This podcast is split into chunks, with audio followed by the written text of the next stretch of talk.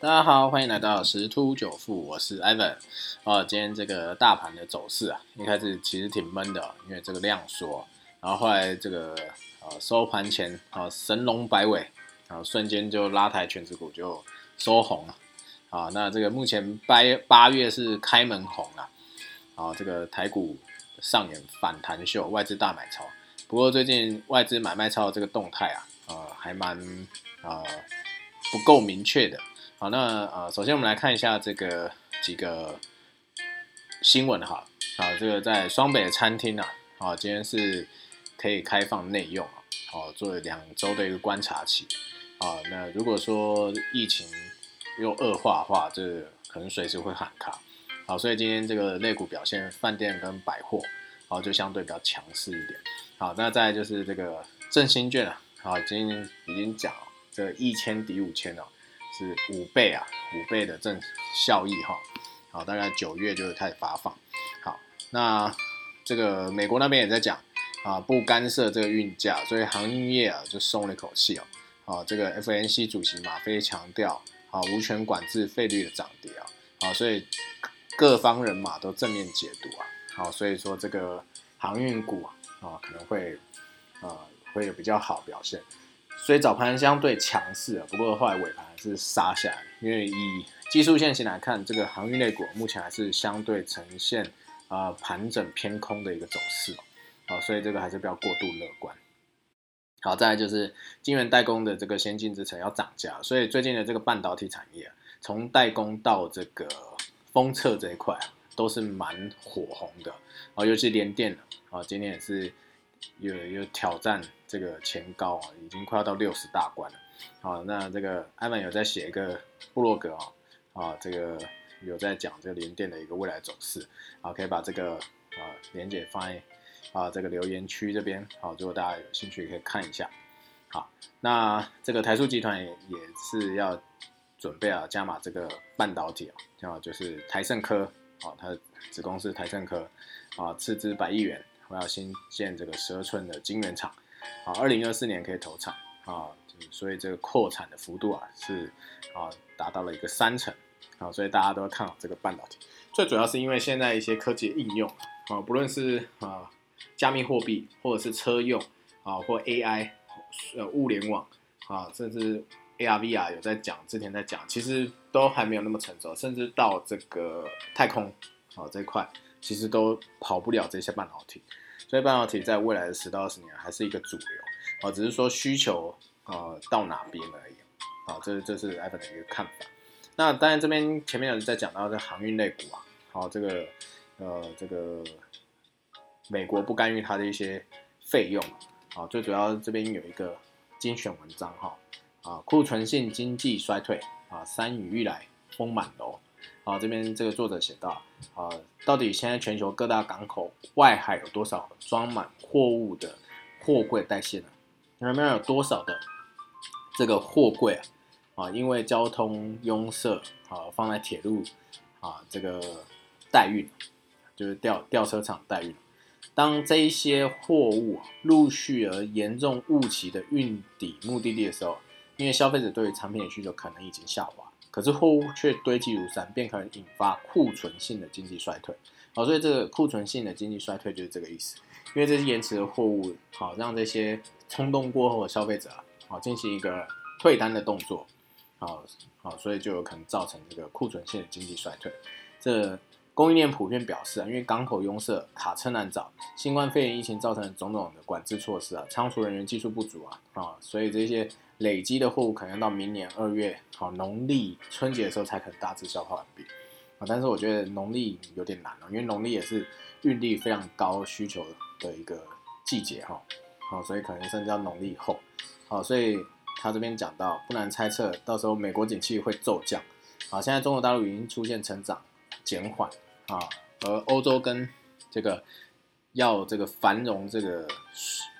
状况挂钩也是还有的等。好，那各界普遍认为经济衰退的噪音是因为这个产品过剩那多数人是会因为啊指责华尔街或是执政党施政不力啊，或者批评反对党妨害政策一个执行。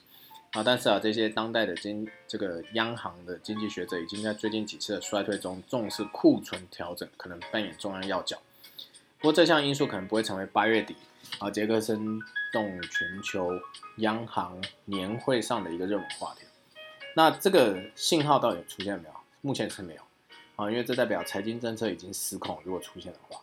但是呢，在卡车司机提前退休，或者是桥梁失修啊，或者是企业界企业界需定两倍、三倍的一个货物的时候，美国联准会 FED 跟欧洲央行 ECB，他们能够做些什么？在零售商只需要一个货柜的玩具的时候，多订一个货柜啊，这是一个啊非传统的资产购买计划。好，那随着这个新冠疫情的逐渐减退哦，供应链问题缓解，库存即将哦这个消化掉。产品需求也会下降，所以面对将来这些供应链的这些震撼，业者现在就能够开始收集更多资讯，以确定未来有哪一些订单来自何处啊，以及何时会来，如此有助于缓和未来可能发生的这个库存性衰退。啊，这是这一个啊有一个专栏的作家在写到，啊，这值得审视的。所以目前有很多的股价其实是一个幻想空间、本梦比的一个概念。啊，或者转机题材，啊，其实啊还是要注意哦。如果说接下来的营收，哦，因为这库存性不能讲衰退，库存性的一些啊取消重复订单或者是退单，啊，造成营收下滑，那可能就会有一个比较大的修正。好，那当然这个以航运类来讲呃，这个股价已经反映了今年的这个获利能力，那明年能不能继续有这样良好获利？所以。哦，还是在各界还是在观察了，哦，当然应该不会太差，啊，所以说目前这个股价回档也是因为，呃，当前已经反映过了今年的赚钱的能力了哈，所以这个行业内股最近是还是要注意一下。好，那还有一个新闻是讲全球房价大涨，暗藏金融风暴，哦，这个各国第一季的平均涨幅九点四帕，是三十年来最猛。所以有一些专家在担忧这房市结构性失衡哦，市况终将逆转，好，所以说其实如果说这个房价的呃失控的话，哦，就有可能像之前的次贷风暴等等类似的情况，啊，当然因为也有很多啊市场人士有在讲，啊，到年底之前会有一个比较大幅度一个回档，好，所以这个或许可能会跟房价有关，啊，但是也有可能没关，但是。股价跟房价，股价永远先行，好，所以房价大涨也很正常，因为股价已经啊很多都是创下新高哈。那 FED 也在示警啊，Delta 病毒可能会拖累复苏，好，所以说这两天的油价就跌得很凶哈，好，就是因为那个担心这个 Delta 拖累这个经济复苏的脚步，所以消耗油量就下降，所以油价就没有这个支撑哦，继续往下。好，那这是大概是一些。